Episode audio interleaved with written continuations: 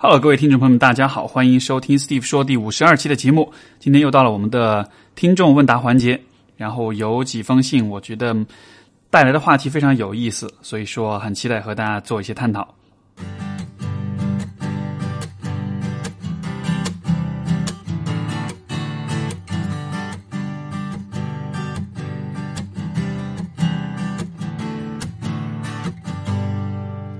我们今天的第一封信来自 Lucy，她说：“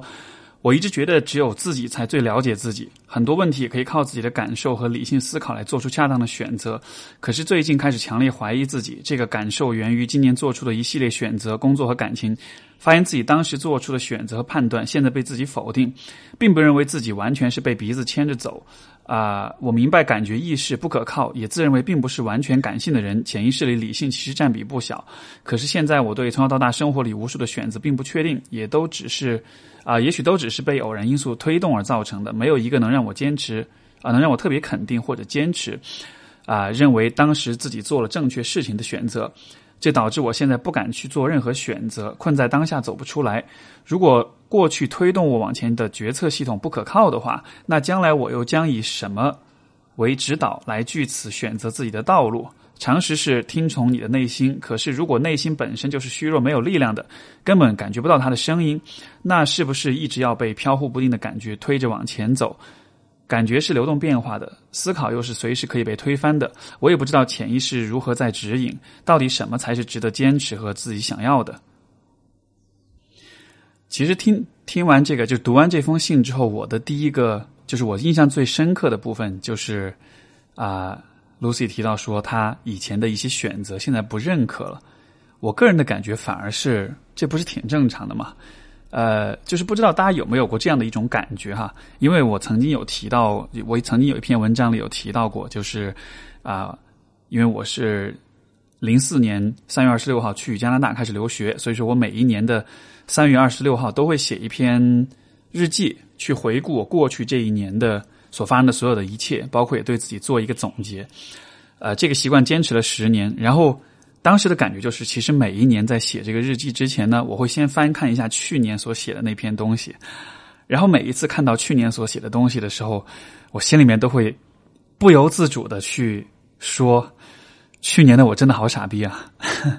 就是，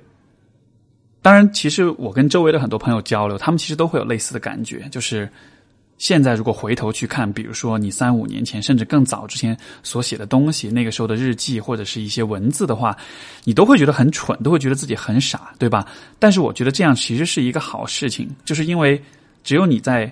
如果你觉得过去的你很傻，那么一定是因为你在成长，你在进步。今天的你的思考跟选择其实比过去更加的成熟，更加的全面，更加的深刻了，所以。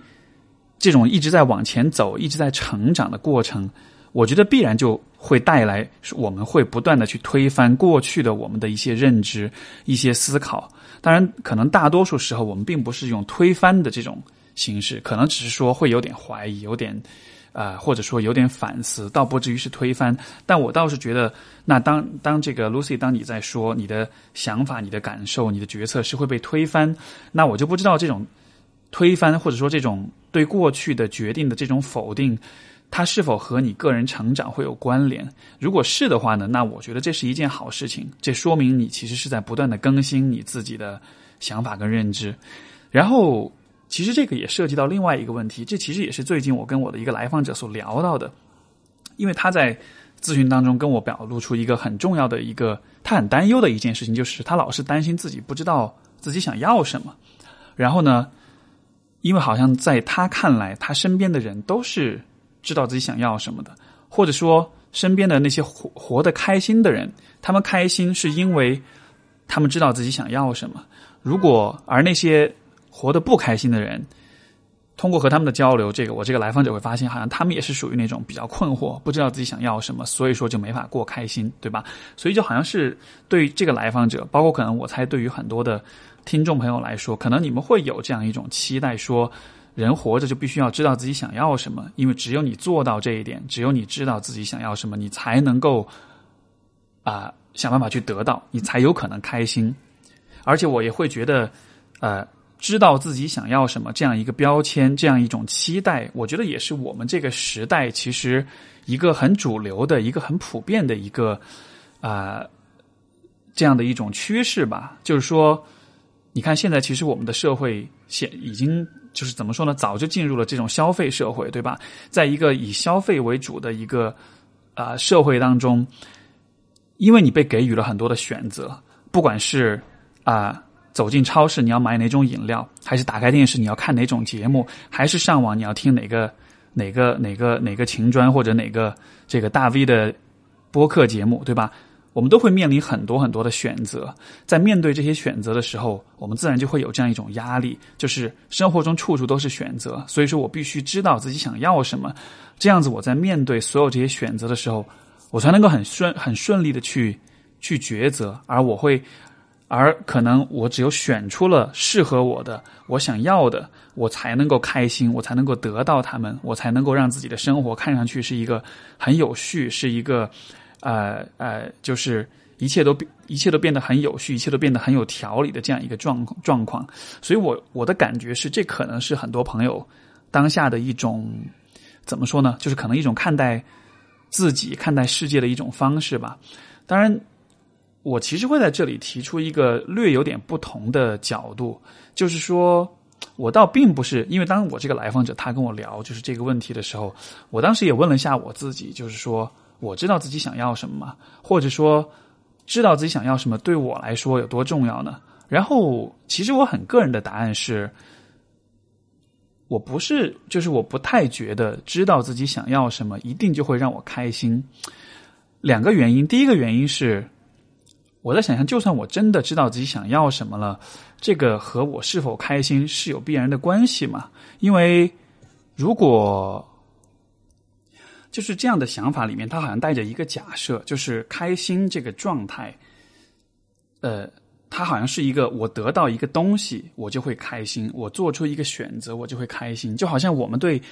过得开心这样一种状态，我们会有的假设是，它好像是一个恒定的、不变的这样的一种一种状态。就是你过了这个坎儿，你知道自己想要什么，呃，你得到一个答案之后，你就会开心，对吧？但是我会觉得，开心生活中的开心与不开心，这个幸福与不幸福，它其实都是一个动态的一个呃呃一种平衡。什么意思呢？就是说。我会觉得，我们生活中的开心跟不开心肯定是会交替出现，或者说是同时存在的。然后它真的是取决于很多很多的因素。啊，知道自己想要什么，我觉得可能在一定程度上能够让我们在面对生活的时候有一些比较啊，怎么说呢？比较有方向感，不会有迷茫的感觉，对吧？比如说，如果你不知道自己要喝什么饮料，你每一次走进全家、走进七幺幺的时候，你会站在那里犹豫很久，会纠结很久。这个纠结的过程浪费了你的时间，也让你觉得好像自己不了解自己的样子。那这个可能会带来一些不开心。但是问题就在于，呃，我觉得生活中有很多事情可能不是这样清晰的，像是货架上的商品一样，所有的选择都摆在你面前。而且很多的时候，其实很多的选择就是没有办法做出的，因为很多选择就是意味着你需要牺牲，或者或者说。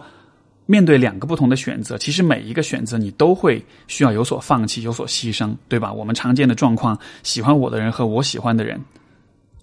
或者是一份高薪但是没有发展前景的工作，相比于一个不稳定但是是自己热爱的工作，或者说是在找伴侣的时候，是条件好的还是感情好的？就是我我觉得生活中会有很多的时候，我们其实都不得不面对这样一种其实没有办法做出选择的啊这种时刻。然后我们可能会想象，当我们面对这样的选择的时候，我们可能会想象，也许是有一个正确答案的，也许是有一种后知后觉看来一定是对的选择的。可是，其实我会觉得生活是没有完美的选择的。不管你做什么选择，其实你都需要付出一定的代价。回头来看，你都会去想说，如果我当初选了另外一条路，可能会有什么不同。所以，呃，这是一方面，另一方面就是。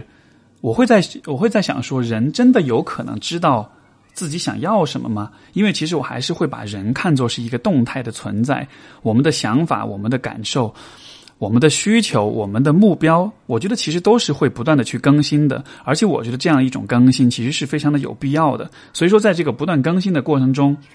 啊，我觉得当然就会有那种我过去的选择，我现在不再需要，不再不再在乎，对吧？就像比如说，我想起这个啊，我以前有提到过，我呃在节目上有提到过我的一个小侄女哈，她初中的时候特别哈韩，特别喜欢。这个就是这种韩国的明星啊，音乐啊，那个时候真的是一门心思想要去学学唱歌，想要去韩国变成那种培训生，走那个娱乐圈的路线。到了高中的时候，他自己突然觉得说：“我不要走这条路了，我喜欢画画，我想去做美术，想去做设计。”所以之后，你说他在当时他选择的时候，他相信自己的选择吗？他相信这是他自己真的热爱的吗？我觉得肯定是他展现出来那种热情，我觉得肯定是。符合他当时的心境的，但是人随着变化，其实你所喜欢的、你所向往的东西也是会有变化的吧。所以说，这个人知道自己想要什么，我我我会感觉这样一种说法，它更像是一种，呃，怎么说呢？像是一种伪命题，或者说它更像是一种理想的、完美的、极致的状态。可是我的理解是，完美跟极致这样的。想法这样的概念的存在，它存在的意义并不是要让你真的去达到，而是说我们有这样的一种长远的目标，所以我们才会不断的努力，对吧？所以说我会觉得，在说到这个知道自己想要什么这样的一个呃这样一件事情的时候，我是更希望大家能够把这个作为一个目标，就说我们活着是的过程中一个很重要的主题，是我们需要不断的去。呃，了解、去探索自己，去发现自己的想法，去尽可能的知道自己在很多问题上的，呃，你的观点、你的、你的立场，然后你的选择是什么？以这样一种方式生活，我觉得会比说，呃，完全不关注、完全不去了解自己想法，我觉得会更好一些，会更会活得更认真一些，会活得更清醒一些。所以说，我我知道自己想要什么。我们我觉得不如把它看作是一种，呃，长远的、极致的，可以值得我们一生去追求的一个方向。但是，我觉得不要因为做做不到这一点，不要因为发现自己不知道想要什么，或者不完全知道自己想要什么而感到挫败，而感而怀疑自己，而觉得自己不好。因为我觉得这就是我们的存在，我们这就是人吧，这就是人的存在必然会有的一种一种状态。就是我觉得生活中很多的时候，我们都会有困惑，都会有不确定。呃，拿我自己来举例子，我觉得我自己的困惑和这种迷茫的感觉，我觉得从来都没有消失过，从来都一直是伴随在心中。只是说有的时候啊，可能有一些问题，我想的有一些进展了，然后可能会让我暂时的就是不那么困惑，但是那个。但是那个困惑的声音，它最终它并不会完全的消失，因为我们对未来，我们对未知的啊探索，我觉得是无止境的。所以说，换一个角度来说，我觉得就是因为人是一个活在当下的动物，我没有办法了解未来，对吧？我们对时间的感知是在此时此刻的，所以因为我们没法了解未来，所以说我们永远都会有面对不确定性，永远都会面对那种不知道自己未来想要什么，未来应该做什么选择这样一种压力。所以这个就是说，可能从我们人类的这种存在的层面哈，我们跟未来、我们跟未知之间，永远都会有这样一种矛盾的、冲突的这种比较有、比较有张力的这样一种关系。而我觉得我们能做的，并不是试图去把这个这个矛盾的关系彻底的去去除掉，因为我觉得这都不是在我们人类的能力范围之内的。所以我觉得，也许更合适的一种方式是尽可能的去利用。去挖掘这样一种冲突当中的那种价值，不管是从激励自己的角度也好，是从这个呃增加好奇心的角度也好，是从这种生活态度的这种认真投入、勤于思考的角度也好，我觉得啊，把这个不可改变的现实变成一个对你有利的一种动力来源吧。然后我在读 Lucy 的信的时候，其实还有一个呃，还有一个就是让我印象深刻的感觉，就是。好像我觉得你会很害怕错误，就是你好像对于自己做错的选择这样一件事情是非常的介意的。所以说，我觉得与其去探讨说怎么样才能做正确的选择，我觉得倒不如说去看一看自己会怎么面对错误，或者说做了呃错误的，或者是你让你后悔的选择，这意味着什么？因为好像我的感觉是，你会如此在乎自己做正确的选择，可能是因为你很害怕犯错，可能是因为你觉得自己如果做了选择，然后带来了一些不顺，带来一些不开心，就好像这是一件特别可怕的事情的样子。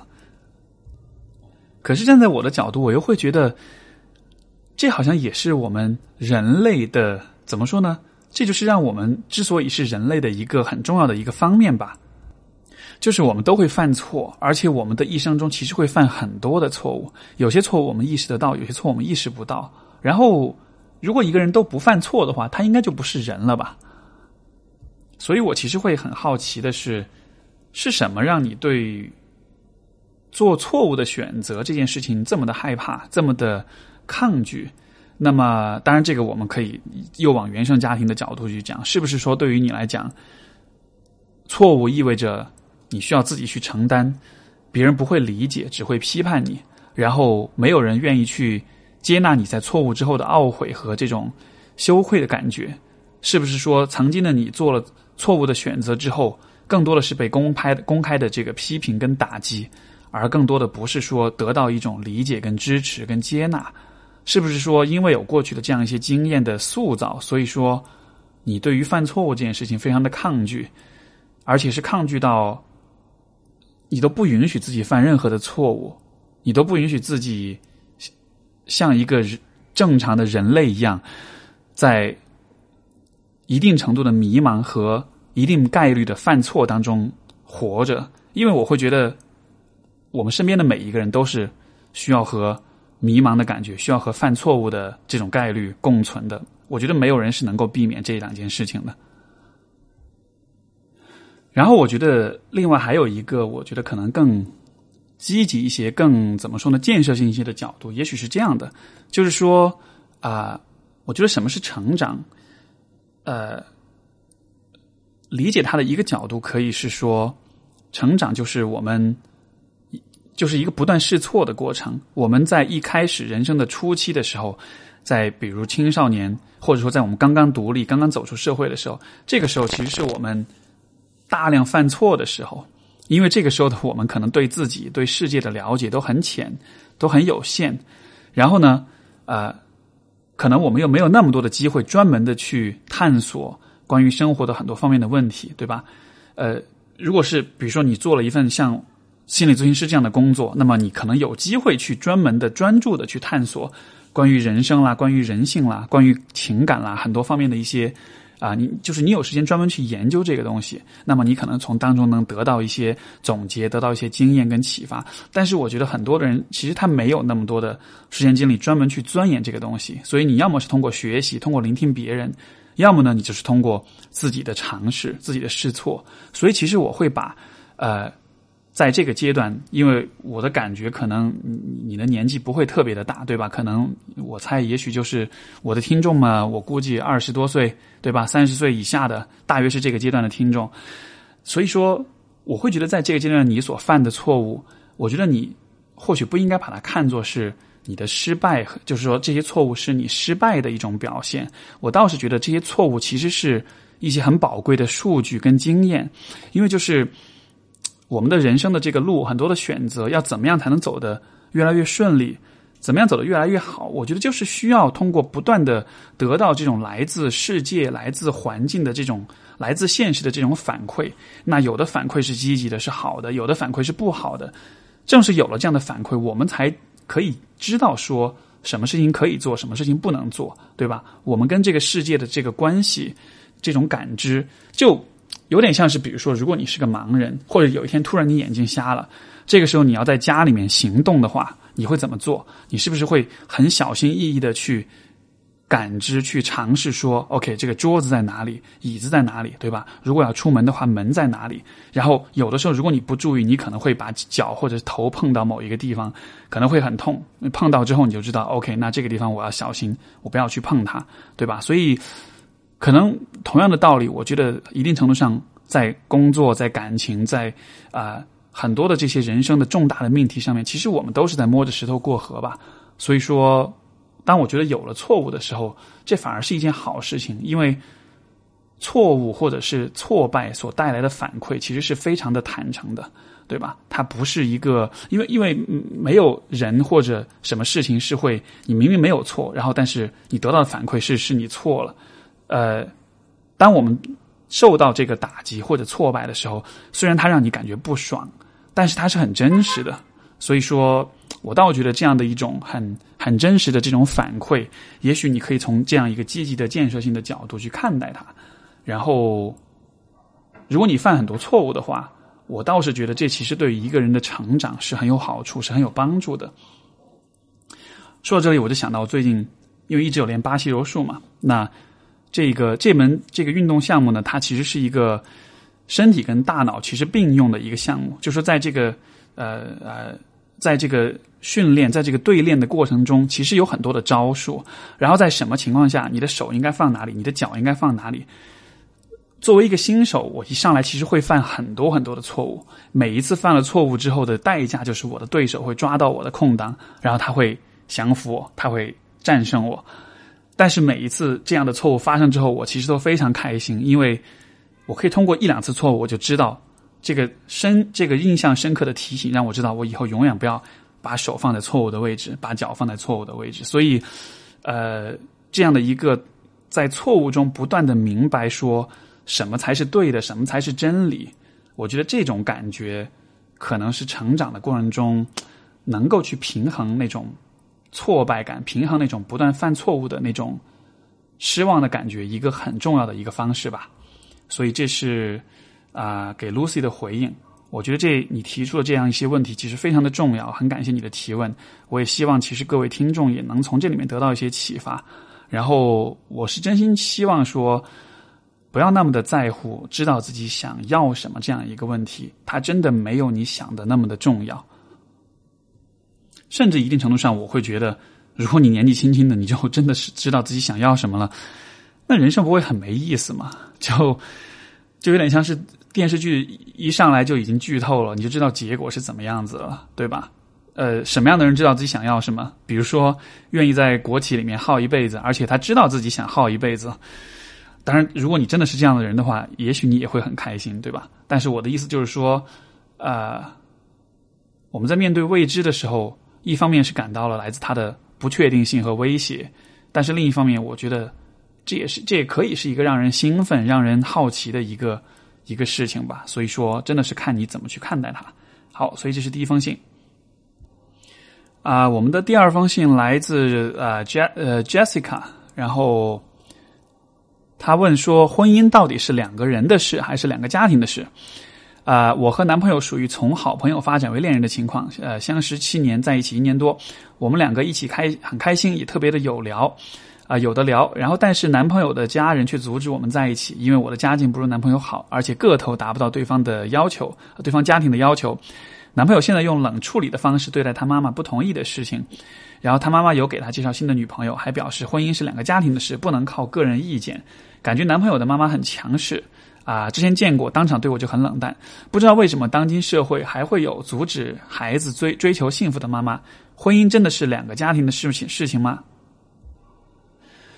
首先呢，我觉得两个人在谈恋爱的时候，或者说你们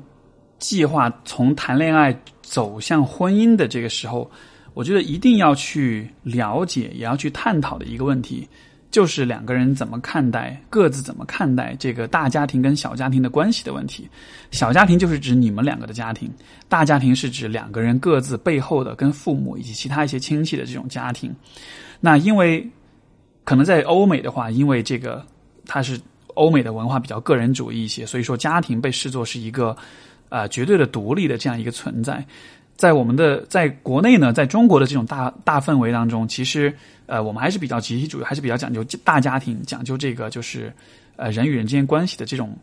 啊集体性的。就是说，所以说很多时候婚姻这个呃。看上去它是一个相对比较独立的一个存在，但是在很多的中国的家庭当中，它其实会和大家庭之间有千丝万缕的联系。这是我觉得我们所处的一个一个必然的一个文化环境的现实。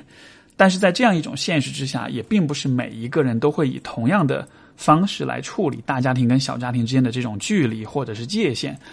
每一个人会有自己不同的选择，所以说，我觉得两个人在和彼此，就是两个人在交往的时候，其实你们就应该去对这个方面有所探讨，呃，有所了解，包括有所观察，就是说，你的伴侣他是怎么处理跟他家人之间的这种关系的问题的，他们之间的距离是有多近或者多远，家人对他的生活、工作各个方面，在这个阶段有多么多么大程度的这种影响和这种啊管控的能力。那么理想当中，我觉得两个人的关系最健康的方式肯定是大家庭是最呃小家庭是最核心也是最重要的。然后小家庭跟大家庭之间能够有一个比较清晰的界限。关于婚姻的很多选择，关于婚恋的很多选择，尽可能是由两个人自己来做出。但是呢，在很多情况下，这可能又没有那么的简单。比如说，有的情况之下，其实孩子其实需要依赖父母。尤其可能在经济的层面上，对吧？两个人要买房，首付需要父母出，这样的一些状况，或者说是需要父母来帮着带孩子。所以说，小家庭跟大家庭之间就不可避免的会有啊一些界限的模糊，会有一些相互依赖这样的一种状况发生。那么，所以说这个真的就要看啊你和你的伴侣，你们对未来的这个生活的期待是怎么样的。如果两个人结成。夫妻两个人组建一个家庭的话，你们的家庭和两个大家庭之间会有多少的这个关联？会有多大程度的这种啊互动跟来往？然后我觉得最重要的事情还是在于说，就是你跟伴侣之间，你们自己要有这样的共识。如果你们开始考虑以后要组建家庭的话，那么大家需要有共识，就是我们的关系是首要的。我们两个呃。关于我们的婚姻和家庭的这种决策跟决定，应该是以我们两个人的意见和观点为主导，呃，家人的这种看法或者是意愿，可能是放在一个次要的一个仅供参考呃的这样一个位置。然后，我觉得这样的意见一致，它的最根本的目的或者意义是在于说，因为两个人是需要信任彼此，是需要看到说。对于你来说，我是最重要的，对吧？因为如果你跟一个人结婚，但是这个人都不是你生活中最重要的人的话，那么跟你结婚这个人，他应该很难信任你，你们的关系应该很难亲近吧？而我觉得，婚姻的这个发展会有很多的婚姻关系的质量会有很多事情来影响，包括未来也会遇到很多的各种各样的挑战。但是最根本是在于两个人之间的关系要很紧密，两个人对彼此的信任、跟了解、跟这种。啊，依赖跟接纳、认可，所有这一切应该是处在一个最好的状态，对吧？呃，这样子的话，我们才有可能有一个足够好的关系基础，去面对未来婚姻跟家庭所带来的一系列的这种挑战。所以，我觉得最根本的点是在于，呃，通过就是对于呃家庭的这种呃大小家庭的界限的问题的探讨，我们需要从这个处理方式当中看到说啊，我们两个都是彼此。心目中最重要的人，而不是说有的时候我会为了我的家人而牺牲掉一部分你的利益，对吧？如果你让如果两个人之间存在这样的一种状况的话，那么我觉得两个人的关系可能就会比较受到影响，可能会比较受到威胁。如果这样的状况持续的发生的话，那么其实你们的关系、你们的婚姻在未来就有可能经不起考验。因为你想，如果遇到一个什么事情，你的伴侣想的更多的是他的家人的意愿，而不是你的需求跟这种感受。这样的情况之下，这个这种婚姻关系，我会觉得是很脆弱的，是很容易被被被击垮、被打垮的。所以，我觉得形成这样的一个重呃一个共识，就是我们两个的关系是最重要的。这个是一个最我觉得最基本的一个啊一个一个要求吧。然后，另外一个方面就是。啊，我觉得如果两个人真的是认真的思考关于婚姻的问题的话，我觉得需要跟双方的父母，就是如果你跟父母之间，如果大小家庭之间的界限是 OK 的，大家是满意的，那当然是最好的。如果出现了问题，出现了这种冲突的话，我觉得可能还是需要至少尽量的尝试去做这样的一些沟通，就是说。因为其实很多时候，父母，比如说这个呃，Jessica 的这个状况，对吧？就是母亲不认同这个女朋友，然后阻止在一起。他他阻止你们，他的根本的出发点是什么？我觉得可能还是说冲着想要孩子、想要儿子过得好，想要儿子的婚姻是幸福、是开心的，对吧？但是可能他希望，就是这个男朋友的母亲，他认为能够让儿子开心的方式，就是去替代他去做选择，去帮他找一个呃。这个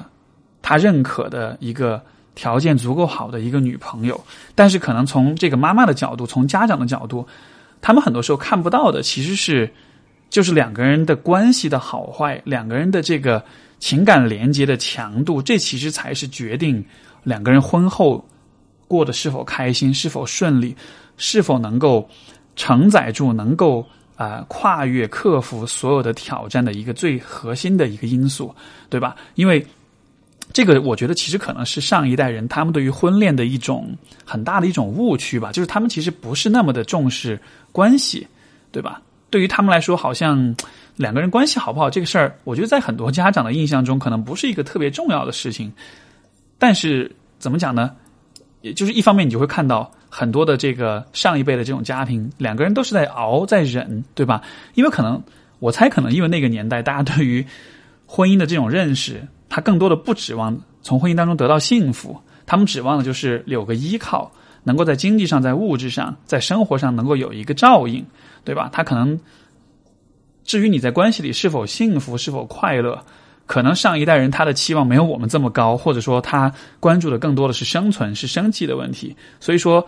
当他们在选择婚姻的时候，他们其实不太重视说两个人关系质量如何。但是你看现在年轻的一代，我们在婚追求婚姻，包括你看 Jessica 自己都说追求幸福，对吧？就是你你会认为你们俩的恋爱是追求幸福的。从从你的男朋友的妈妈的角度来说，他的出发点是追求幸福吗？我觉得可能就不一定了。我觉得他可能想的更多的是怎么样子的话，两个人的家境比较匹配，这样子以后可能买房子或者是小生小孩这些问题上。麻烦会少一些，资源会更丰富一些，这样的，所以就说可能两代人的出发点会是很不一样的。那么，在这样一种情况之下，我觉得可能需要跟父母之间有所沟通的一件事情，就是其实我们两个的结合，最主要、最根本需要，就是我们最在乎的，其实是两个人在一起是否开心，两个人在一起是否幸福。那能够开心，能够幸福，这个最重要的前提就是我们的关系是否，我们的关系质量如何。因为你看，你们俩选择在一起，你们都说，因为你们俩在一起很开心，有的聊，对吧？相识很久，也聊很了解彼此，所以你们的关系是很是很好的，你们的关系质量是非常好的。而你们也因为关系质量很好，所以说会认为以后如果组成家庭的话，两个人会过得很开心，会有信心去克服一切。从男朋友的妈妈的角度来说，他可能不是这样来看这个问题的，因为他压根不把。两个人过得是否开心幸福，作为一个很重要的指标。所以，当他在判断你是否是呃和他的儿子匹配的时候，他可能更多看到的是外在的条件的这个方面。所以，怎么说呢？我觉得这种两代人的观念的差异，的确会啊比较难去调和。但是，也我觉得还是必须得做，对吧？就是你就算对方绝对的不理解，但至少你需要去表达这样的意愿，你需要让对方知道你们两个在追求的是什么。然后，啊，你们之所以对这个关系有信心，是因为你们的现在的情感连接是足够的强的。然后，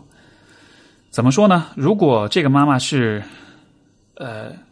还是有一定的理性的，还是有一定的这种思考能力的，然后他也真的是愿意让自己的孩子过得开心的话，我觉得当他看到说你们俩的关系的这种高质量的关系存在，是一个对未来很好的保障的时候，也许他能够。有所松动，也许他能够理解。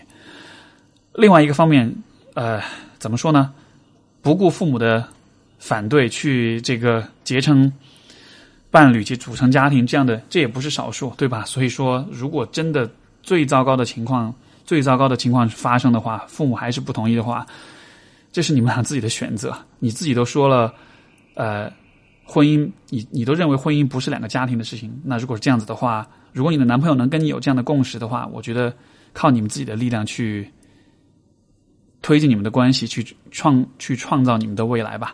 所以这是啊这封信我的一些反馈。我们今天的第三封信来自 Tina，她说，呃，目前是有一个男生是个外国人，比他比我大十岁，且已婚。我现在二十一，然后他是我所在的社区的这个 building manager，就是这种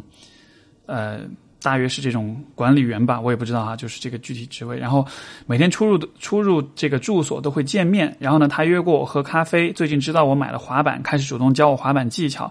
我其实很喜欢每天出门回家的时候跟他聊天的感觉，他能给我很多鼓励，从他的个人经历里学到很多，也很佩服他面对生活的正面态度。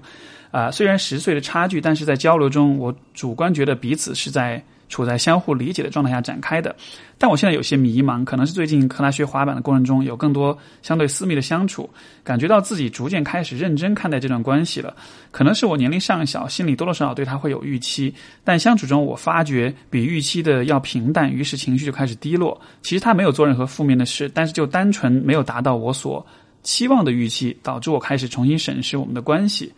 然后我现在是想要把关系冷却，及时止损，但无奈每天要见面，而且我不确定之后自己可否有拒绝他撩我的行动。希望可以，呃，希望 Steve 老师可以解答如何拒绝或者远离心仪且主动的对方，具体的步骤是什么？然后另外心理上的疏离要如何一步步的建立？我其实看完这封信之后，首先想到的一点是我感觉可能。怎么讲呢？我们中国的小孩哈，然后我们在成长的过程中，其实跟异性的互动交往其实非常的有限，对吧？我们在学生时代，呃，包括可能在刚刚成年之后的很长一段时间里面，就是我们和异性的交往其实是非常有限的。然后你看，像因为像我这个年代的人，小时候经常会听到一句话，叫“男女授受不亲”，就好像包括这个大家这个课桌上男女生之间要画三八线什么的。就好像在那个年代，因为我们是生活在这样一种很保守的氛围里面，所以说大家对于男女之间的关系是有一点把它特殊化的，就是会觉得好像这样的关系是很特别的。当我们在禁止、在压抑、在甚至说在污名化男女生之间的这种友谊或者关系的时候，我们其实背后在暗含的假设就是，如果男生跟女生在一起，就一定会发生点什么，对吧？因为你想，从小家长也好，老师也好，都是会把异性朋友、把异性友人妖魔化。如果你在小时候，你邀请，如果你是女生，你邀请女同学来家里玩，家长可能会很开心；如果你邀请男同学到家里来玩，家长可能会发疯，会觉得这什么情况？所以说，我觉得这个可能还是跟我们成长的环境有很大的关系，就是因为从小缺少了那种和异性朋友之间的。互动的经验，所以我们其实对如何跟异性相处，我们对于异性关系这样一个事情的了解，其实是非常的迷茫，是非常的经验非常的有限的。而当就是我们对一个事情的经验有限，感到不确定、感到迷茫的时候，我们会怎么办呢？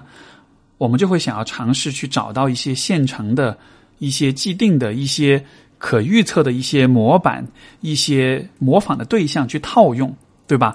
因为有这样一些可以参考的经验或者是模板的话，这能让我们感到更安心。因为异性关系这个事情就不再是那么一个我们不了解、我们很迷茫这样一个事情。而在我们的生活，在成我就是说成年的生活当中，异性关系的最普遍、最常见的一个模板是什么呢？就是浪漫关系，就是涉及到。亲密和情欲和性这样一些方面的这种关系，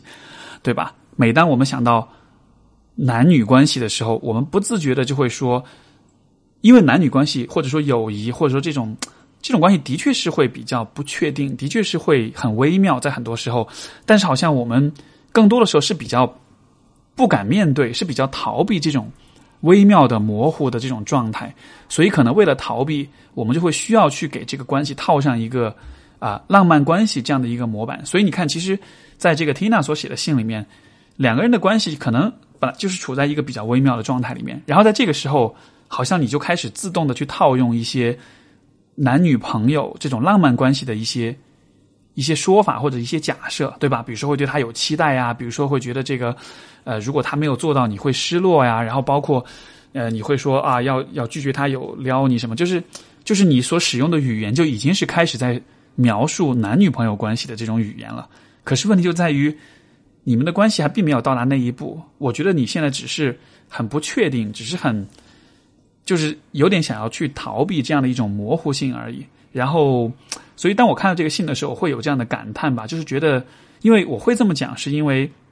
我自己其实从小也是，呃，跟异性的交往，这一直都是一个可以说是像是一个谜一样的问题。呃，所以我对于和异性之间很亲近的关系，一直都是那种如果跟某一个女生稍微走近一点，好像就自然而然就会忍不住的产生一些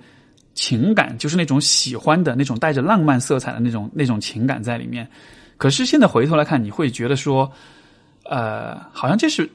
就是这种情感的产生，到底是因为你真的发自内心喜欢这个人，或者说一定程度上是因为你不太确定怎么处理跟这个人的关系，所以你。宁可用一种熟悉的方式把这个关系给浪漫化，甚至把这个关系给情欲化，因为一旦浪漫化之后，一旦情欲化之后，虽然这个有可能会失真，这有可能不是你们关系的真相或者真实的状态，